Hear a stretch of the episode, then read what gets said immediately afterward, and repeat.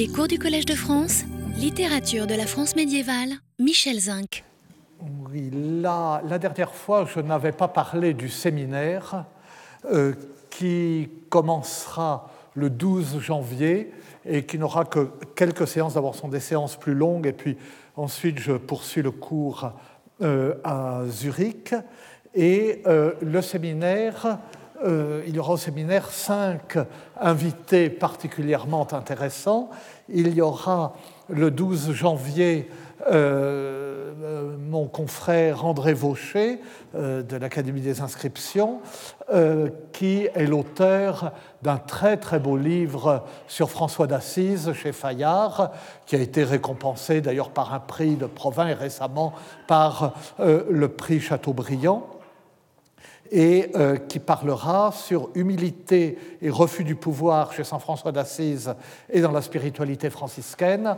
Nous avons déjà eu au séminaire, il y a euh, deux ou trois ans, l'autre grand spécialiste de François d'Assise, Jacques Dallarin, donc nous varions.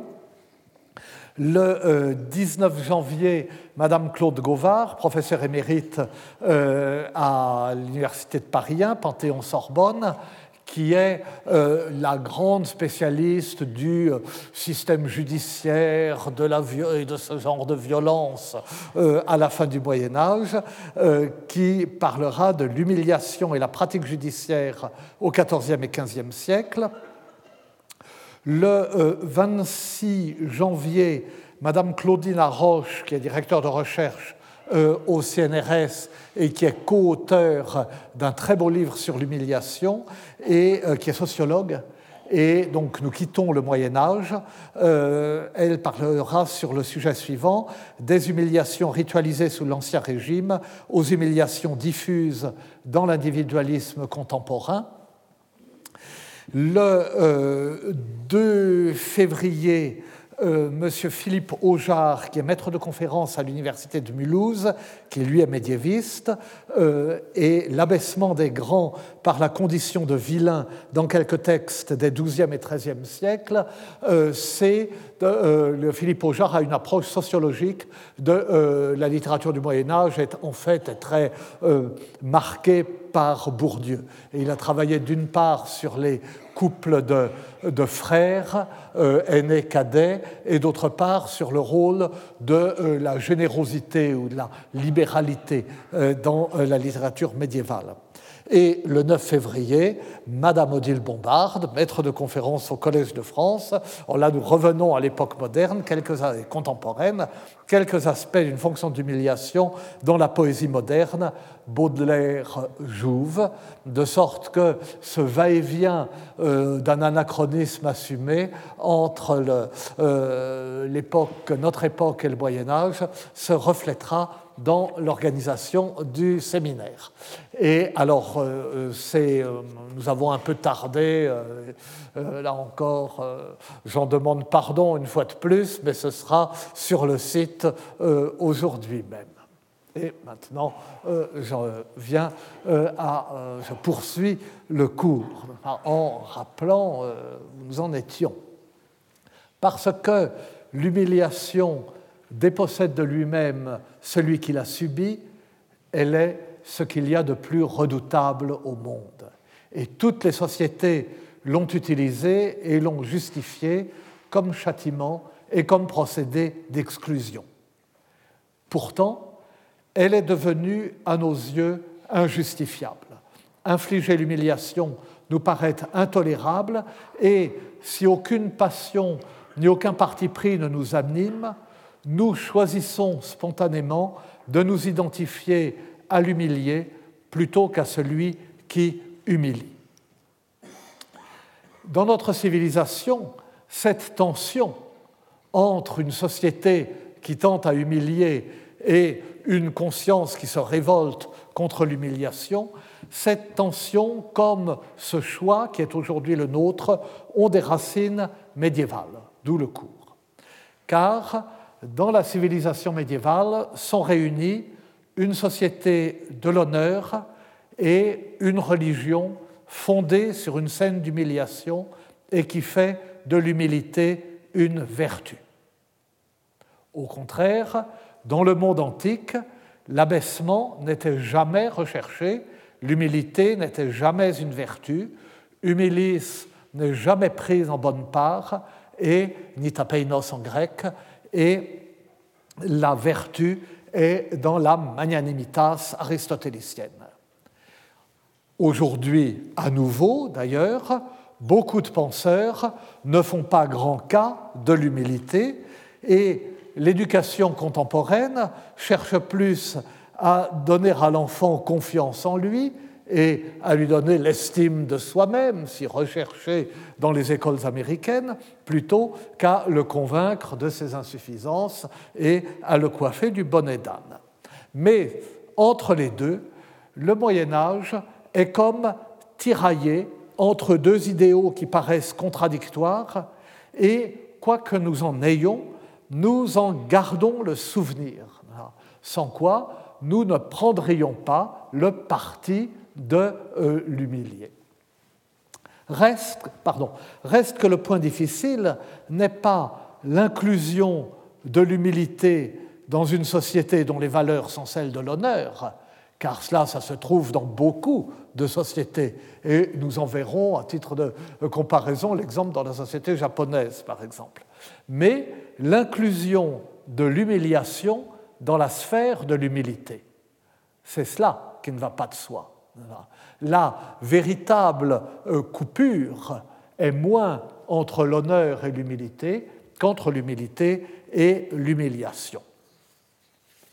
Le fait que l'humiliation ne soit pas une vertu dans le, euh, monde antique, nous l'avons mise en relation avec euh, l'opposition anthropologique entre culture de la honte et culture de la culpabilité.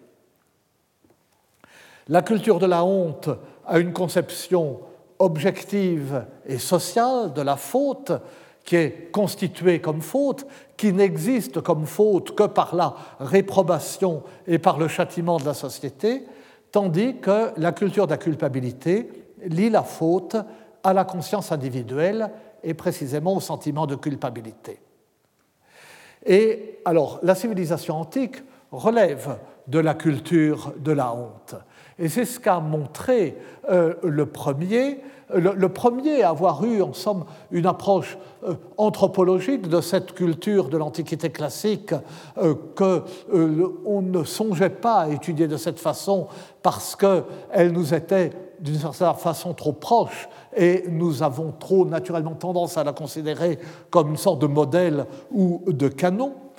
Eh bien, euh, cette euh, démarche a été euh, celle de I.R. Dodds, E.R. Dodds, D.O. de D.S., dans The Greeks and the Irrational. D'ailleurs, le livre le grec, le grec, et l'irrationnel a été traduit chez Flammarion. Et donc, ce livre a été un grand, qui est ancien, qui est de 1951, a été un grand succès parce que ça a été une première approche anthropologique de l'Antiquité grecque qui, euh, vis-à-vis de laquelle nous avions jusque-là, nous vivions dans l'illusion d'une euh, similitude. Cette illusion, Dodds la dissipe. Et il commence par montrer comment, et c'est pour cela que ça nous intéresse, comment dans les poèmes homériques, les sentiments, les émotions, les passions, les affects sont objectivés, sont incarnés dans des instances extérieures au personnage et le personnage les éprouve. Il a le sentiment que euh, ces, toutes ces passions et tous ces affects lui sont imposés. Ce que dira d'ailleurs en latin puis en français le mot passion. La passion, c'est ce que l'on subit. Passion, pâtir. Et donc, euh, dans le monde homérique, ce sont des divinités, donc des êtres extérieurs qui inspirent le héros pour le meilleur ou pour le pire, qui le guident ou qui l'aveuglent. Et l'exemple le plus caractéristique, c'est Athée, hein, euh, euh, cet égarement. Hein.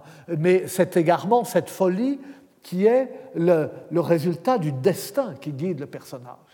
Le destin se manifestant euh, par l'égarement. eh bien, le personnage sent cette athée comme une force euh, absolument indépendante de lui-même. Euh, la folie d'Ajax, si vous voulez. Et alors, Dodds insiste sur le fait que ce qui, dans les affects, euh, le fait ce qui, dans les affects et les comportements d'un personnage, échappe à sa claire conscience ou à sa claire connaissance, donc ça lui est réputé c'est réputé lui être étranger, ça ne fait pas partie de lui-même, c'est attribué à une origine externe, et il souligne que cela arrive particulièrement quand les actes en question sont la cause pour leur auteur d'une honte extrême. Notamment, Ajax, quand il émerge de sa folie, et il a tué tout le troupeau. À ce moment-là, eh bien, euh, il considère que euh, cette honte lui a été infligée de l'extérieur. Ce n'est pas lui-même qui euh, s'est causé cette honte. Et dans le développement de cette analyse, Dodds renvoie à la véritable source de cette distinction entre, enfin, ou une des sources de cette distinction entre culture de la honte et culture de la culpabilité, au célèbre livre sur la civilisation japonaise, qui était alors tout récent, de euh, Ruth Benedict, euh, le euh, chrysanthème et le sabre, The Chrysanthemum and the Sword, qui avait formalisé avec un grand retentissement cette opposition shame culture, guilt culture. Et dans le deux, et alors je reviens à Dodds, dans le deuxième chapitre de son livre qui est intitulé précisément From Shame Culture to Guilt Culture. Euh, dans ce chapitre, qui est à vrai dire, euh, enfin, euh, qui est moins général qu'il semble, parce que l'idée de Dodds, c'est qu'il y a une différence, mais ça, ça ne nous concerne pas, une différence entre le monde homérique et le monde archaïque qui le suit, pas, qui est plus récent, et que le monde archaïque est finalement plus sombre, plus craintif devant la divinité jalouse et devant ses forces qui s'exercent sur l'homme que ne l'était le monde homérique qui entretenait un rapport plus aisé et plus serein, d'une certaine façon, euh, avec euh, la divinité. Donc le monde archaïque dont on voit la trace, mettons, chez les premiers traces, chez Échille, si on veut.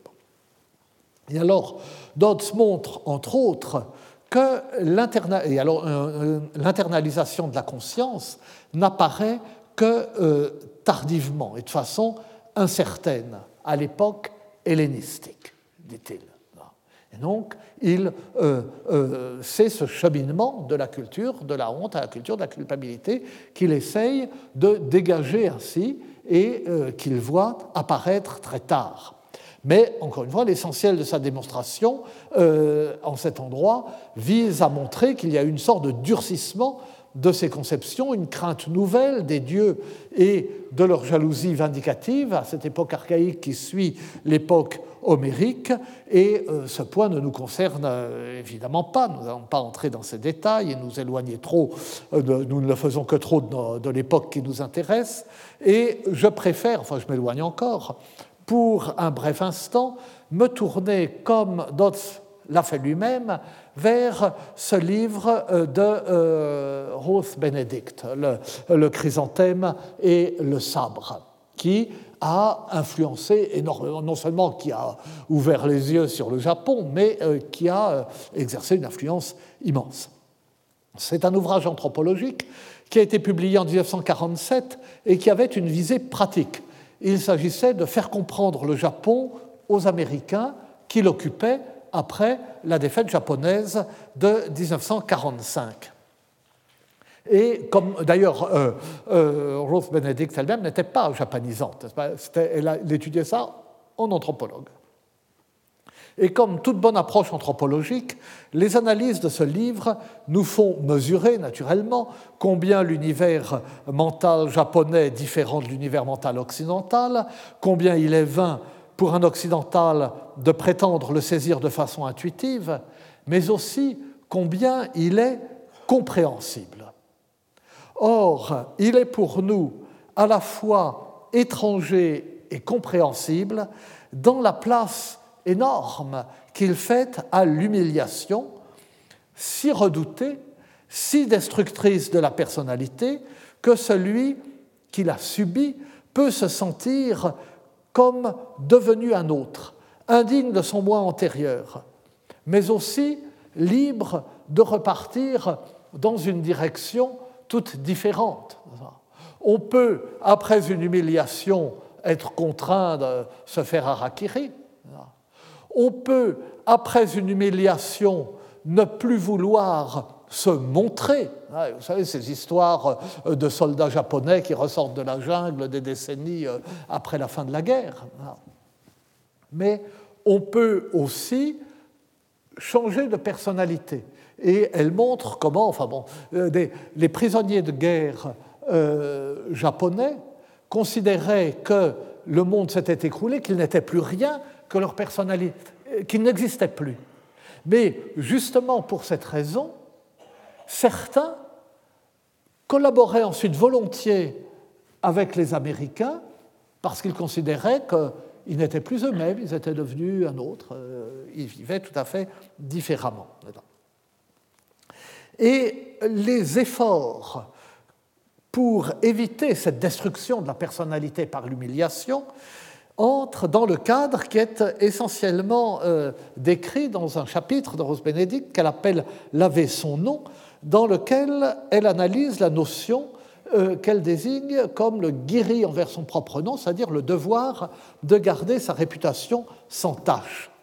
Il s'agit donc d'un devoir social qui met en jeu l'image qu'un individu donne de lui-même et le regard que la société pose sur lui, en un mot, il s'agit d'un jugement social et non pas du jugement de la conscience, de ce que nous appelons le fort intérieur, le tribunal intérieur, fort forum, le forum intérieur. On est dans l'ordre de la honte et non pas dans celui de la culpabilité. Et trois traits euh, qui vont nous intéresser pour la suite euh, semblent caractériser ce, ce, guéri envers son propre nom, dont euh, je suis doctus cum libro, azenus in prato, hein, j'en sais pas plus que ce que j'en ai lu. Ah, D'une part, il concerne tout ce qui est au-delà de la simple réciprocité et de l'échange. marque de reconnaissance pour un bienfait, remboursement d'une dette ou d'une obligation. Non, ça, ça va de soi si on veut, mais c'est au-delà. Il est marqué par une forme de gratuité.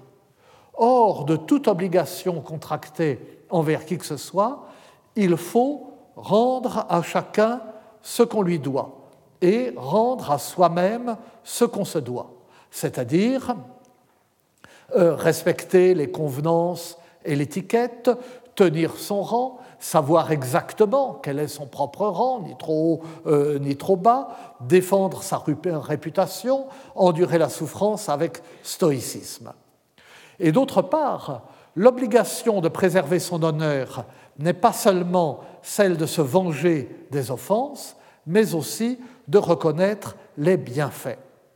Enfin, l'obligation de ne pas perdre la face et le devoir de ne pas faire perdre la face à autrui avec euh, euh, ces deux obligations sont euh, extrêmement contraignantes et ont pour conséquence des comportements codifiés jusqu'à l'artifice le plus extrême. Euh, euh, euh, exemple que donne Ruth Bénédicte, on rend visite à l'improviste, à quelqu'un qui travaille, mettons un paysan dans son champ, eh bien, il, ne, il fait semblant de ne pas vous voir jusqu'à ce qu'il se soit changé et qu'il soit en tenue digne de vous accueillir, et soi-même, on est tenu de faire semblant de ne pas le voir, jusqu'à, etc. Donc, tous ces comportements sont dictés à l'évidence par le grand souci d'éviter l'humiliation et d'éviter d'humilier. Tout repose là-dessus. Alors, chacun sait que, euh, enfin, on a remarqué depuis bien longtemps que la civilisation de l'Occident médiéval présente des similitudes avec celle du Japon ancien euh, et même parfois moderne. Nous verrons, enfin, dans la suite du cours, sinon cette année, du moins euh, l'an prochain, une de ces similitudes, enfin que je si, dont je m'étais aperçu tout seul, mais je me suis aperçu ensuite qu'elle euh, avait été vue par d'autres, donc je ne peux pas m'en vanter, c'est qu'il euh, y a une nouvelle française enfin du XIIIe siècle, mais conservée dans un roman du XVe siècle, l'histoire de la fille du comte de Pontieux, qui est exactement mais nous le verrons exactement, le sujet du euh, film magnifique Rashomon, euh, qui est tiré d'une nouvelle d'Akukatawa. D'ailleurs, euh, ce n'est pas la nouvelle qui s'appelle Rashomon d'Akukatawa, c'est une autre, enfin, servait au même. Donc d'une nouvelle japonaise et d'un film devenu un grand classique qui en a été tiré. Bon. Alors, donc, bon, je passe. Et bon, cette civilisation féodale, euh, ce système féodal au Japon comme en Occident, etc. Pour l'essentiel, ce que euh, Rose Benedict nous dit du guéri envers son propre nom paraît familier aux médiévistes, aux médiévistes de l'Occident. La société chevaleresque et courtoise vit de ce genre d'obligations. Et sans plus attendre et comme anticipation, pour ne pas donner l'impression d'avoir des préliminaires japonais euh, ou cela interminable, j'en donne euh, un exemple. Et un exemple d'autant plus frappant que tout y est atténué, que tout y est plaisant, qu'on reste ostensiblement dans le registre du jeu, du sourire, euh, d'une rivalité, mais qui est non dite. On est entre amis. Mais derrière cette apparence anodine, ce sont bien l'honneur et l'humiliation qui sont en cause autour de l'obligation de respecter ce qu'on se doit à soi-même, de faire respecter l'image que l'on donne de soi-même et qui se décrypte à travers les règles d'un code à observer. Nous avons eu l'occasion de parler dans d'autres euh, circonstances et à propos d'autres sujets, naturellement, du plus ancien troubadour Guillaume IX, comte de Poitiers, duc d'Aquitaine, 1071-1126, et de son vassal, le vicomte Aible II de Ventadour, le maître, le maître parce que l'autre était fils de domestique et le maître en poésie de Bernard de Ventadour. Donc le vicomte Aible de Ventadour, II, troubadour aussi réputé que son suzerain Guillaume IX, mais dont les œuvres ne nous sont pas parvenues, au moins sous son nom. On se demande maintenant si euh, derrière le jongleur Sercamon ne se cache pas Aible II de Ventadour, mais c'est une autre histoire. Alors entre ces deux poètes et ces deux seigneurs, le grand prince et l'assez grand seigneur, mais qui était le vassal du grand prince. Entre deux, il existait, au dire du chroniqueur Geoffroy de Vigeois, donc tout ça euh, qui était sur place, tout ça, euh, euh Vigeois comme Ventadour sont en Corrèze, hein, et c'était les terres de Guillaume de Poitiers qui régnait aussi sur l'ensemble du Limousin. Il existait entre eux une rivalité plaisante qui était un prétexte à ce genre de farce et de mystification que nous connaissons bien, où il est difficile de mesurer la part de la plaisanterie amicale et la part de la malice ou de la volonté euh, de mettre l'autre mal à l'aise. Et c'est quelque chose qui paraît suffisamment important aux prieurs de Vigeois, à Geoffroy de Vigeois, pour qu'il rapporte à ce propos très longuement l'anecdote suivante. Eble, euh, et pourtant une anecdote, vous allez voir, absolument insignifiante. Eble, le vicomte Eble euh, de Ventadour, se présente un jour à la cour de Poitiers, juste au moment du repas. Et Guillaume lui fait servir, après de longs préparatifs, il fait attendre longtemps, et lui fait servir un dîner somptueux. Et Eble lui dit, mais c'est trop de frais, vous faites trop de frais pour un petit vicomte comme moi. Fin de la première partie de l'anecdote. Deuxième partie. Quelque temps plus tard, Guillaume arrive à l'improviste au château de Ventadour et il entre dans la cour avec plus de 100 chevaliers à l'heure précise où le vicomte Aible passe à table. Vous voyez, je ne sais pas si vous êtes déjà allé à Ventadour, c'est une grandiose en Corrèze, là, au milieu des forêts euh, et des montagnes, et sur un pic, ces ruines du château. L'arrivée du euh, comte de Poitiers, là, devait avoir grande allure. Donc, mais il arrive avec une compagnie anormalement brillante et nombreuse au moment où l'autre passe à table. Et le vicomte Aible comprend immédiatement que c'est la réponse du berger à la bergère. Il comprend immédiatement que ça fait allusion à son arrivée à l'heure du repas euh, euh, à Poitiers. Il réquisitionne en hâte tous les vivres que l'on peut trouver chez les paysans des alentours et il fait préparer à son hôte un festin d'une abondance et d'une variété digne des noces d'un roi, dit le chroniqueur. Vers le soir, et sans que euh, le vicomte en sache rien, là c'est une coïncidence, arrive au château un paysan qui conduit un chariot chargé de tonneaux et traîné par des bœufs, un char à bœufs chargé de tonneaux. Et le paysan crie Approchez, chevalier du comte de Poitiers, et voyez comment on livre la cire à la cour du vicomte mon maître. Et, une hache de charpentier à la main, il éventre les tonneaux d'où se répandent des cierges de la cire la plus fine. des cierges de cire d'abeille, donc euh, il faut beaucoup de cire d'abeille pour faire un cierge. Un cierge de cire d'abeille était vraiment un objet de luxe. Et puis, comme si cette marchandise était sans valeur, il remonte sur son chariot et il repart pour son village. Le comte de Poitiers, donc Guillaume le Troubadour, impressionné, loue hautement le mérite et la courtoisie de son vassal le vicomte Aible, et Aible II de Ventadour récompense le paysan en l'anoblissant et en lui donnant à titre héréditaire le fief de Maumont. Maumont était le village d'où venait euh, cet homme.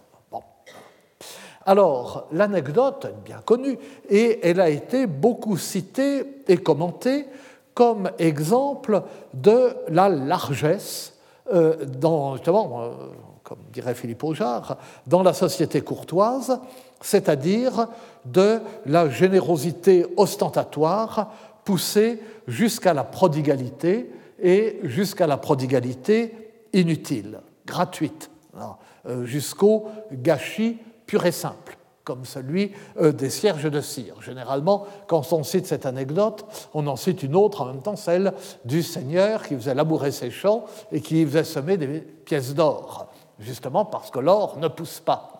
C'était euh, un gâchis. Mais ici, il faut prendre garde à ce qui se cache derrière cette prodigalité et à ce qui la provoque. À l'origine de toute l'affaire, il y a euh, une visite à l'improviste à l'heure du repas, la visite du vicomte Aible euh, à la cour de Poitiers. Donc, euh, Guillaume, le comte Guillaume, le duc Guillaume, le fait longuement attendre avant de lui servir un repas fastueux, puis se venge et il se venge en se présentant à Ventadour dans les mêmes conditions. Et Eble, par le coup, en réussissant à improviser, improviser, mais ça prend tout de même le temps de réquisitionner la nourriture et de la préparer, une réception magnifique dont l'initiative du paysan est le couronnement inattendu. En se présentant à l'improviste et au dernier moment, à l'heure même du repas, on met son hôte en danger de perdre la face en se révélant incapable de servir impromptu un repas digne de celui qui reçoit et de celui qui est reçu. C'est ce que Guillaume IX fait comprendre à Aible de Ventadour. Étourdiment, Aible a pris le risque d'humilier son suzerain en se présentant à l'improviste à l'heure du repas, et euh, le suzerain tente ensuite délibérément de l'humilier à son tour, humiliation à laquelle il échappe au prix d'un effort presque désespéré, qui est récompensé ensuite par la venue du euh, paysan. Et donc, cela correspond à ce que je vous disais à instant, ce qu'explique Rose Bénédicte, euh, cet exemple qu'elle donne euh, euh, de l'hospitalité japonaise, ne pas faire semblant de ne pas se voir tant que celui qui reçoit et celui qui est reçu ne sont pas dans une situation telle qu'ils peuvent se voir sans qu'aucun des deux perde la face. Alors euh, seulement on échange des salutations. Et de même, en insistant sur la longueur des préparatifs du repas, Geoffroy de Vigeois souligne ce que la situation a d'embarrassant. Et à tant faire que de risquer des rapprochements anthropologiques aventureux, il me semble que en la circonstance, la référence au code de civilité japonais euh, est plus éclairante que euh, celle au potlatch euh, de Marcel Mauss que Jean Frapppier avait cru retrouver dans les romans arthuriens, avant qu'un autre médiéviste, Philippe Ménard, émette des doutes à ce sujet. Et effectivement, dans les romans médiévaux, comme tout, on échange des cadeaux somptueux. Et alors, euh, maître Jean Frappier euh, a trouvé, comme je fais moi, n'est-ce pas, que ça montrait qu'il était au courant des choses, de rapprocher ça euh, du potlatch. En fait, ça n'a rien à voir avec le potlatch. Et d'ailleurs, vous savez que Marcel Mauss n'était pas un anthropologue de terrain, il travaillait sur les les rapports qu'on lui avait faits, les ouvrages qu'il lisait, et euh, les anthropologues aujourd'hui euh, soulignent que euh, Mauss n'avait peut-être pas pris en compte toutes les circonstances du phénomène dont il traitait. Eh ben, il semble que le potlatch soit apparu, là c'est un cas où l'observateur agit sur ce qu'il observe, le potlatch semble être apparu après euh, l'apparition, euh, l'arrivée des, euh, des, Européens dans ces sociétés. C'était une sorte de, réponse à cette sorte d'invasion de biens inconnus. Enfin bref, j'en reviens à, à, Guillaume IX et à Aible II de Ventadour. toute l'anecdote est minuscule. Elle n'a évidemment pas eu la moindre conséquence. Euh, un chroniqueur sérieux n'aurait pas dû en faire état. Ça n'a eu aucune conséquence sur la, vie euh, des principautés et des empires, euh, sur rien. Ah, et pourtant, il éprouve le besoin de la relater en grand détail. C'est une anecdote minuscule, mais à ses yeux, ce n'est pas une anecdote insignifiante. Et elle lui paraît au contraire d'une grande signification dans le jeu social dont l'enjeu est l'honneur et le risque l'humiliation.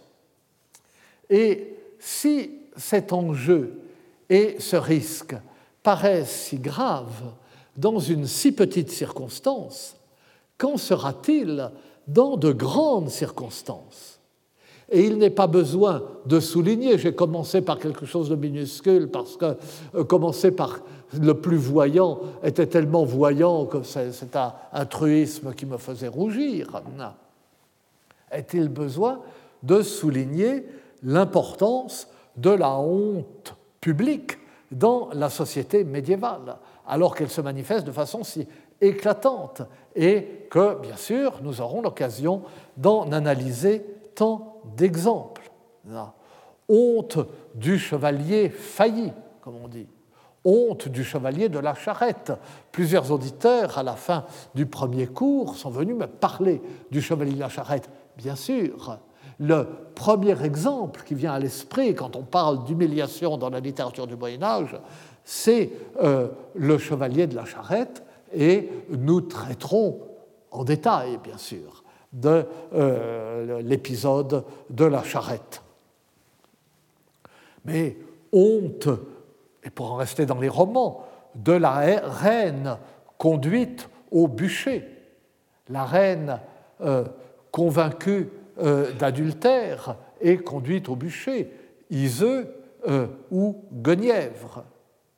Honte du supplice auquel le condamné est conduit toujours nu dans sa chemise, dit-on. Ce qui revient à dire nu. Quand on est nu dans sa chemise, au moyen, c'est comme si euh, c'est considéré euh, comme si on était nu. Honte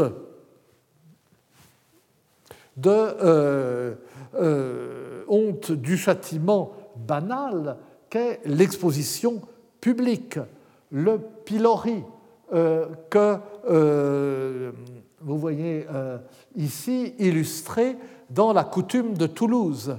Et vous voyez, ce besoin qu'éprouvent ces manuscrits, qui sont des manuscrits juridiques, hein, des recueils de lois, hein, d'illustrer euh, ce genre euh, de châtiment, et de façon très saisissante. On voit un personnage qui a dû souffler dans la corne ou la trompette pour annoncer l'humiliation de la femme exposée au pilori, et un autre qui semble porter des œufs ou des choses qu'on va, lui, euh, va lui jeter.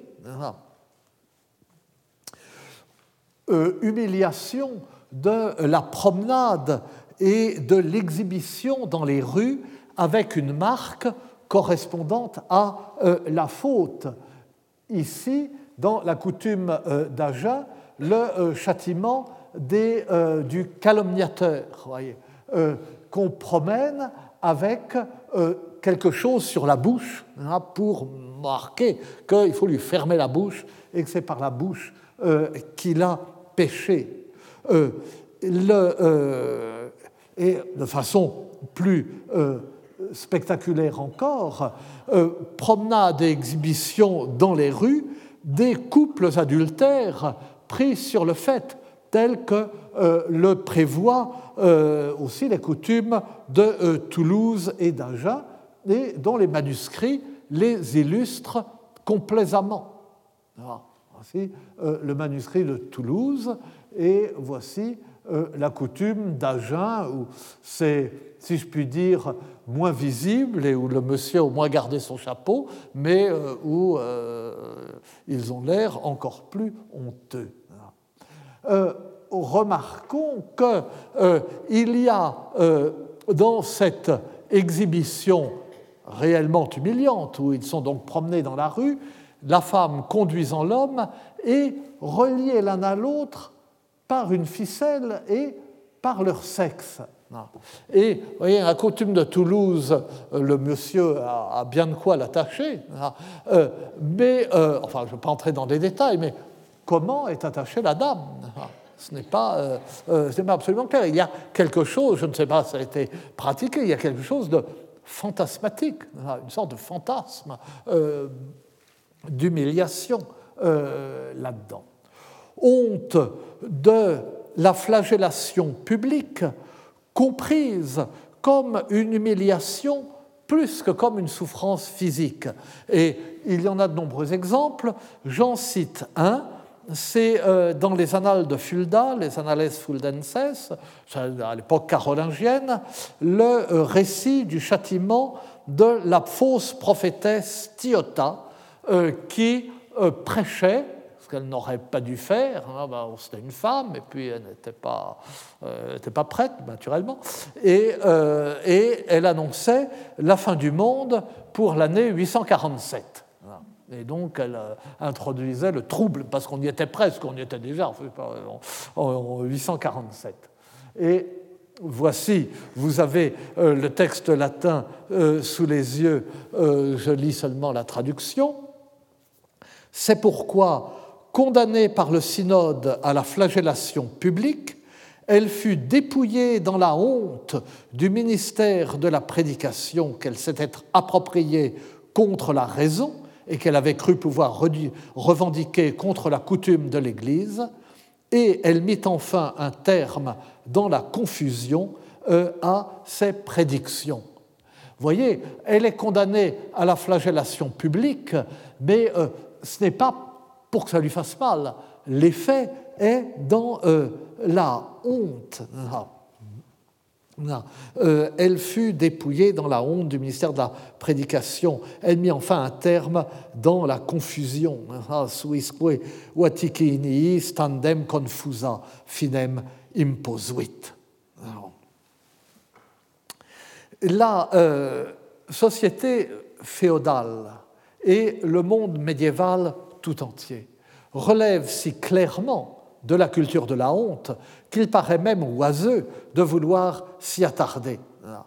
La mise en scène, euh, tout, le montre, euh, la mise en scène toujours publique et spectaculaire des exécutions et des supplices, qui a été très bien étudiée pour la fin du Moyen Âge par Claude Gauvard, que euh, nous entendrons, ou par euh, David Nirenberg, professeur à Chicago, euh, que j'aurais aimé pouvoir faire venir, mais qui ne, ne euh, pouvait pas.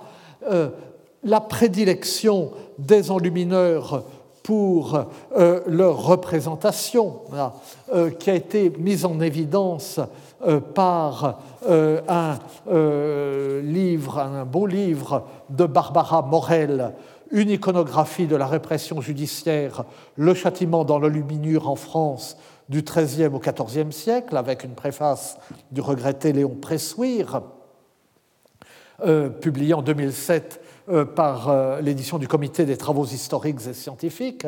Et c'est de, ce livre que j'ai extrait les illustrations que je vous ai montrées, hein, parce que c'est là que les représentations étaient les meilleures, mais elles, sont très souvent représentées, hein, c'est bien sûr. Hein. Et, on en trouve euh, bien d'autres pour d'autres supplices et nous aurons l'occasion euh, euh, d'en reparler. Le, fait, oui, que dans les chroniques, les chroniques de Froissart, eh bien, les manuscrits, les, les enlumineurs illustrent avec prédilection les condamnations et les supplices. Tout cela témoigne, au-delà de ce qui nous paraît une forme de sadisme, de l'importance de l'exhibition comme part du châtiment. Et pourtant, ce monde euh, est tout entier modelé par une religion qui prêche l'humilité et qui repose sur une figure de l'humiliation. Une religion qui se plaît à inverser les valeurs de la gloire et de la honte, une religion qui, dans sa réflexion sur la faute et la pénitence, ne cesse, en particulier dans la période qui va de la seconde moitié du XIe siècle à la première moitié du XIIIe siècle, d'aller vers une intériorisation de ces notions. On passe de la pénitence publique, en quelque sorte, à la confession privée.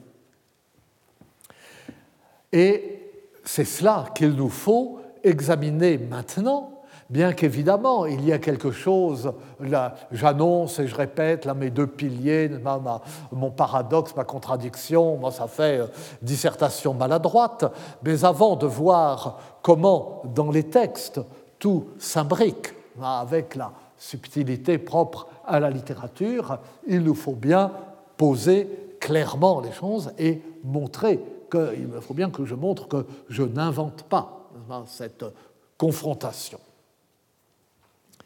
Encore une fois, euh, vous me direz, bis repetita, ni par son héritage antique, ni par ses structures sociales largement empruntées au monde germanique, où c'était la même chose, le monde médiéval n'était préparé à faire de l'humilité une valeur. L'humilité est proprement une vertu chrétienne, ou plus exactement, avant d'être une vertu chrétienne, c'est une vertu biblique. C'est une vertu, si vous voulez, judéo-chrétienne. L'homme façonné de la terre, humus, ne peut être que humilis devant Dieu. C'est la même racine, bien sûr. Dans les livres les plus anciens de l'Ancien Testament, cependant, c'est seulement dans la relation à Dieu que l'humilité de l'homme est une vertu. Dès les débuts de la Bible, l'humilité existe, mais l'humilité au regard de Dieu, c'est quelque chose de euh, particulier. Plus tard seulement, elle en devient une dans sa relation, euh, dans la relation de l'homme avec les autres hommes s'humilier devant une puissance supérieure, euh, qui ne le fait pas. Mais en tirer pour conséquence qu'il faut être humble au regard des autres hommes, ça c'est le saut euh, que euh, le monde antique païen ne faisait pas. Exemple, dans Ben Sirac, plus tu es grand, plus il faut t'abaisser pour trouver grâce devant le Seigneur, car grande est la puissance du Seigneur, mais il est honoré par les humbles.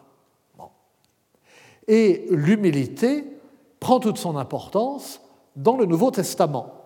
Face à la venue du royaume de Dieu et à l'infusion de la grâce, l'homme ne peut compter sur ses mérites pour être justifié. C'est le pharisien et le publicain.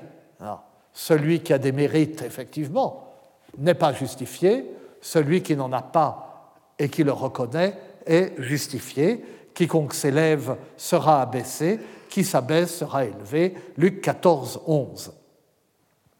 Et les deux aspects, hein, l'humilité devant Dieu et l'humilité devant les hommes, se combinent à la charnière, si on peut dire, des deux testaments dans le Magnificat, Luc 1, 46-55, donc la prière, enfin le, chant d'action de grâce euh, de Marie, la Vierge, euh, après avoir reçu la salutation d'Élisabeth, sa cousine, ce Magnificat qui est pour une bonne part un santon vétérotestamentaire. C'est-à-dire que c'est, si on veut, un texte original, mais qui est formé de, citations ou d'allusions euh, à l'Ancien Testament. Ah, et humilitatem les souhaits, il a jeté Dieu, a jeté les yeux sur l'humilité de sa servante, dispersit superbos mente cordis sui, deposuit potentes de sede et exaltavit humiles, et sorientes in plevit bonis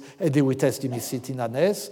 Il a dispersé les orgueilleux, il a renversé les puissants de leur trône et élevé les humbles, il a comblé de biens les affamés et renvoyé les riches les mains vides. Dans cette perspective, l'abaissement de l'homme à ses propres yeux est nécessaire et l'humilité est une vertu, mais c'est une vertu, si l'on peut dire, modérée. Ce n'est pas une vertu centrale. L'humilité n'est ni l'une des trois vertus théologales, euh, la foi, l'espérance et la charité, ni l'une des quatre vertus euh, cardinales. Et euh, Thomas d'Aquin, en fait, euh, naturellement il fait une place, c'est une vertu, mais il en fait une euh, catégorie de la tempérance, qui elle est l'une des quatre vertus cardinales.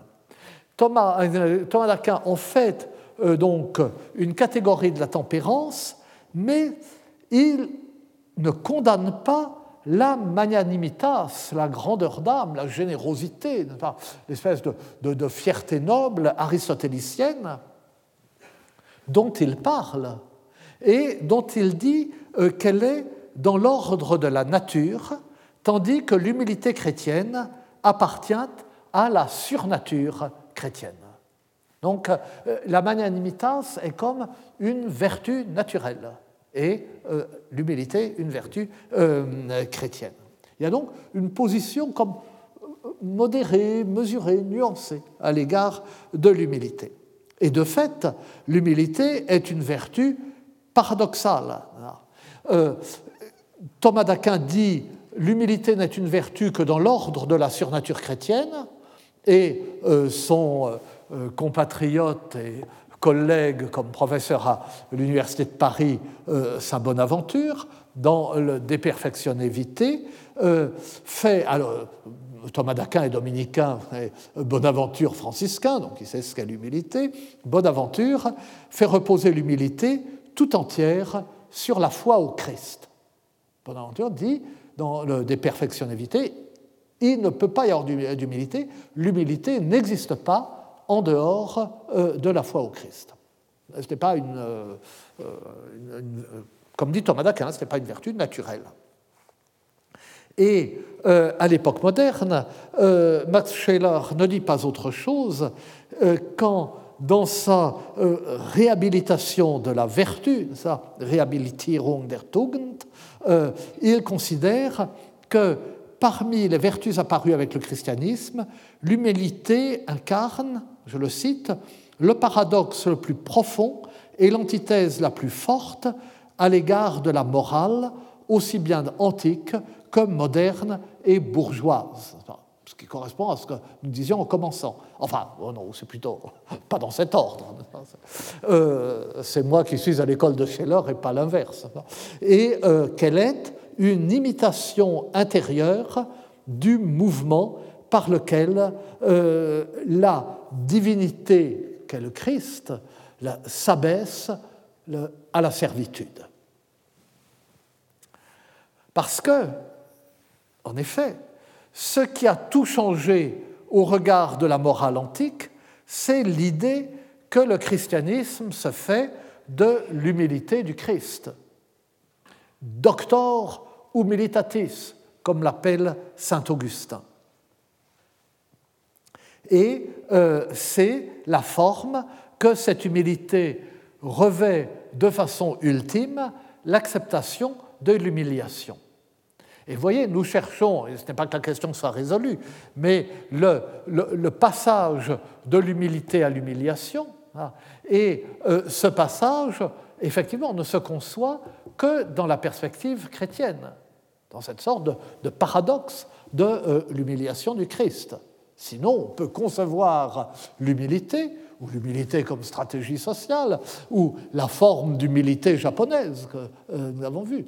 Mais à ce moment-là, le passage à l'humiliation n'est pas possible. Donc, euh, c'est cela, euh, qui a euh, tout changé. L'acceptation de l'humiliation par le Christ malgré sa divinité, l'acceptation des outrages.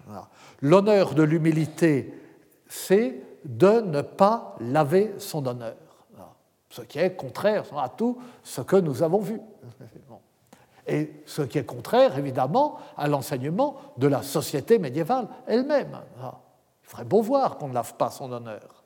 Et cette même société est imprégnée, est nourrie, vit de cette religion qui dit euh, euh, l'honneur de l'humilité, c'est de ne pas laver son honneur, c'est de ne pas essuyer le crachat c'est euh, le serviteur souffrant hein, d'Isaïe. Il n'a pas détourné son visage des soufflets et des crachats.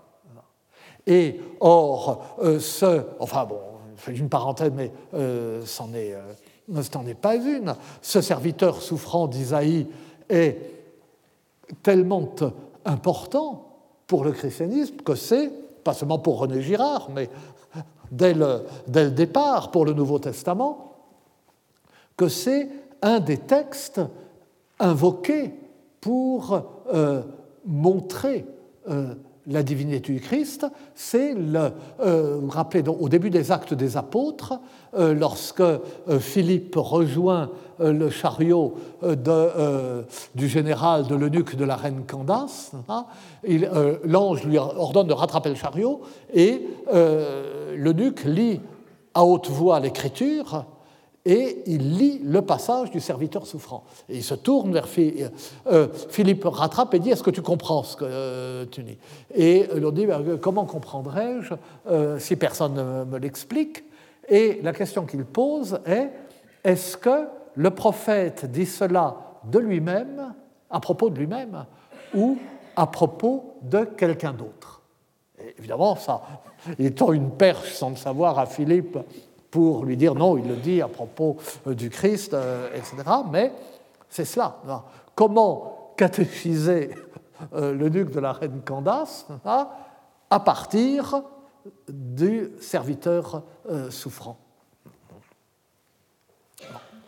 Et donc, parce que, selon le dogme chrétien, le Christ, qui est Dieu, s'abaisse en prenant la forme humaine.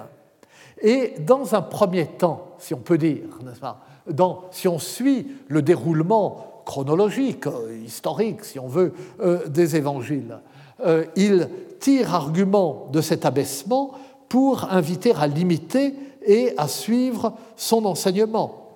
Paradoxalement, puisque c'est au contraire sa supériorité qui devrait être l'argument en faveur de son enseignement. Discite a me, qui sum et humilis corde. Mettez-vous à mon école, car je suis doux et humble de cœur. Euh, Matthieu 11, 29. Paradoxe parallèle à celui euh, par lequel le Christ remercie son Père d'avoir dissimulé la révélation aux sages et aux habiles pour la réserver aux petits et aux ignorants.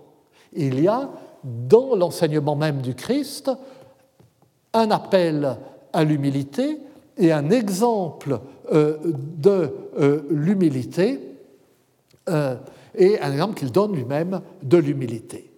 Et puis, le deuxième temps, c'est le passage de l'humilité à l'humiliation, c'est pour le Christ de vivre l'humiliation jusqu'à la mort et de s'offrir par là aussi à l'imitation.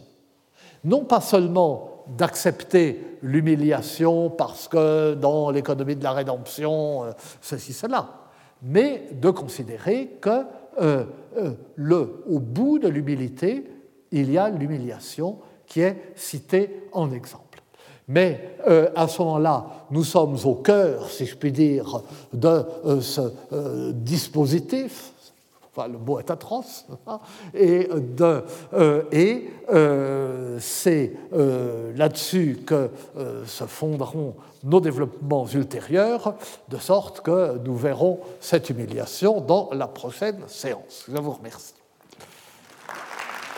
Retrouvez tous les contenus du Collège de France sur www.colège-2-france.fr.